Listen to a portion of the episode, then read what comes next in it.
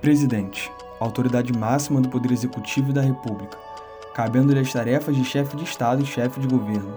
O termo presidente deriva do latim prae, mais sedere, significando aquele que se senta à frente, fazendo referência ao ato de presidir assembleias, sentando-se a uma mesa diretora na frente dos demais integrantes, em uma posição de liderança.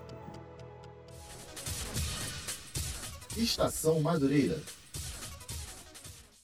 Olá, está começando mais um Estação Madureira. Eu me chamo Lucas Monford e, juntamente com Guilherme Monteiro, iremos apresentar o podcast de hoje. O tema de hoje é a corrida pela presidência. Como os futuros e atuais candidatos à cadeira mais importante do país estão desenvolvendo as metas políticas e se relacionando com a política nacional. O convidado do programa de hoje é o cientista social Israel Gama. Olá a todos que acompanham aí o podcast. Há pouco menos de um ano para as eleições, uma polarização ocorre no sistema político brasileiro. Um candidato mais à direita briga contra um de esquerda pelo primeiro e segundo lugar. Este é o cenário que espera os eleitores. Bolsonaro e Lula lideram as pesquisas sobre os demais candidatos, como Ciro Gomes, Daciolo e Moro. Também podemos considerar como uma das maiores corridas presidenciais. Haverá dois ex-presidentes, um ex-governador e dois ex-ministros nacionais. Com a candidatura ainda não confirmada, o ex-ministro Sérgio Moro causou uma dor de cabeça para os demais concorrentes quando ingressou no partido Podemos. O presidente da República, Jair Bolsonaro, afirmou em um tom irônico que Moro não havia aprendido nada. Eu assisti porque foi meu ministro, né? Eu assisti, li o discurso, estava dois teleprompters do lado. Não aprendeu nada. Não aprendeu nada. Com um ano e quatro meses ali, não, não sabe o que, que é ser presidente, nem ser ministro, né? Israel, Moro afirmou há dois anos que não tentaria entrar na vida política. Agora parece aspirar ao cargo de presidente. De que forma essa possível candidatura altera e atrapalha as intenções dos demais candidatos? Isso a gente pode analisar de duas perspectivas. Uma é sobre o atual presidente Jair Bolsonaro. Uma parte do eleitorado de Jair Bolsonaro representa, alguns chamam de do partido do lavajatismo, ou seja, são os resultados da Lava Jato e o eleitorado que isso angariou a essa perspectiva. Então a gente pode pensar que se você tem a candidatura do Moro, uma parte desse eleitorado sai do Bolsonaro e migra para o Moro. Né? E a segunda perspectiva é dos possíveis candidatos que vêm é, a liberando a centro-direita, alguns é, tentando vincular a moralização, também você tem aí é, uma dificuldade de avanço, como Dória é, e outros partidos do centro, centro-direita, que lançam seus candidatos. Com duras críticas ao governo brasileiro sobre o tratamento da Amazônia e pandemia, Bolsonaro tenta entrar para o Partido Liberal. O presidente tentou ingressar no ex-partido PSL, mas não obteve êxito.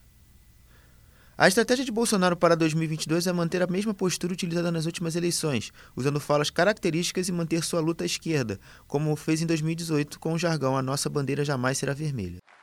Uma das coisas que mais me conforta é saber que naquela minha cadeira lá em Brasília não está sentado um comunista.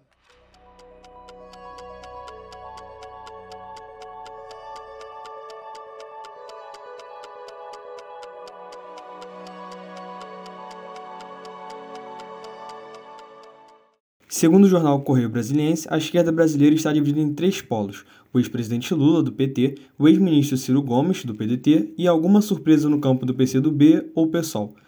Lula procura parceiros internacionais, principalmente na Europa. O ex-presidente foi convidado a palestrar no velho continente e foi recebido pelo presidente francês Emmanuel Macron. Recentemente, numa palestra dada ao partido de esquerda Podemos, da Espanha, Lula afirmou que decidirá sua candidatura entre fevereiro ou março. Eu tenho dito que eu não estou candidato porque eu só vou decidir minha candidatura possivelmente para o começo do ano que vem. Eu ainda não decidi, porque eu vou decidir no momento adequado.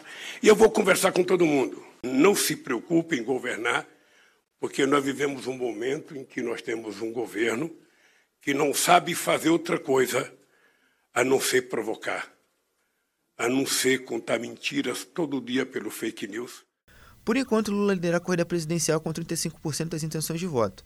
Bolsonaro aparece com 30,1%, enquanto Moro em terceiro lugar com 10%, segundo o levantamento do Instituto Paraná feito em novembro. A pesquisa demonstra que 60% da população brasileira votará ou em Lula ou em Bolsonaro, que são extremamente divergentes nos seus pensamentos e nos seus posicionamentos. Israel, como os brasileiros veem essa luta entre esses dois candidatos? Isso é uma dinâmica que não acontece apenas aqui no Brasil, mas em, assim em grande parte do mundo. Teve agora a eleição do Chile e teve a eleição dos Estados Unidos, que a gente acompanhou aqui, que foi bastante polarizada. Então, isso é uma dinâmica que acontece em todo o mundo. Isso advém da entrada com força das redes sociais nas campanhas políticas, e esse é um novo movimento, já que as redes sociais são extremamente bipolarizadas. Então, polarizar o momento eleitoral faz parte também.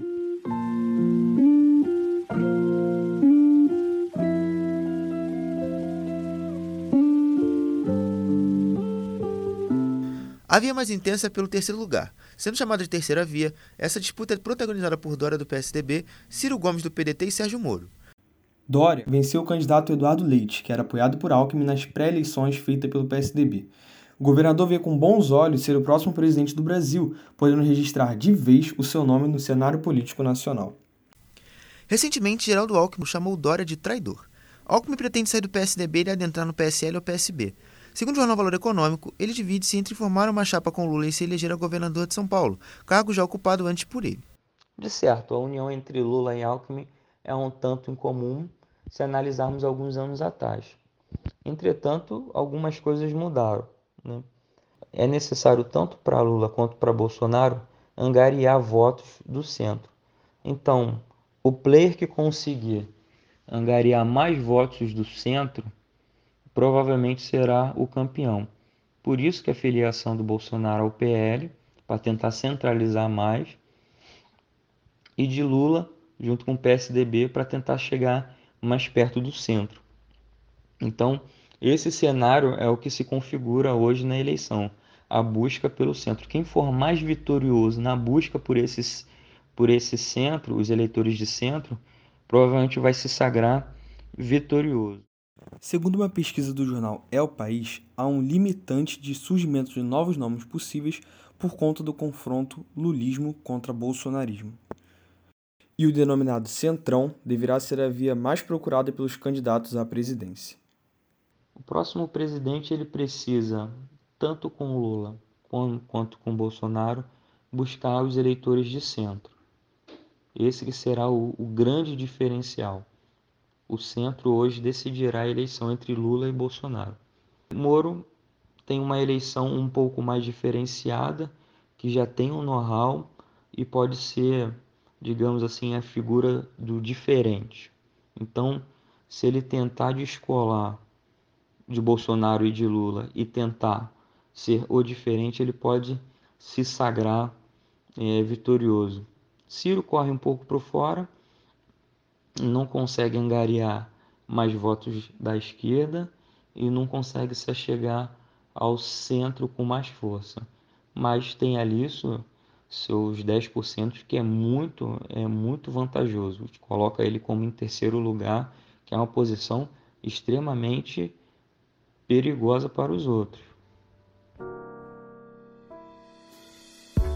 E esse foi o podcast de hoje. Obrigado ao convidado Israel Gama por ter estado conosco falando um pouquinho sobre a situação política do Brasil.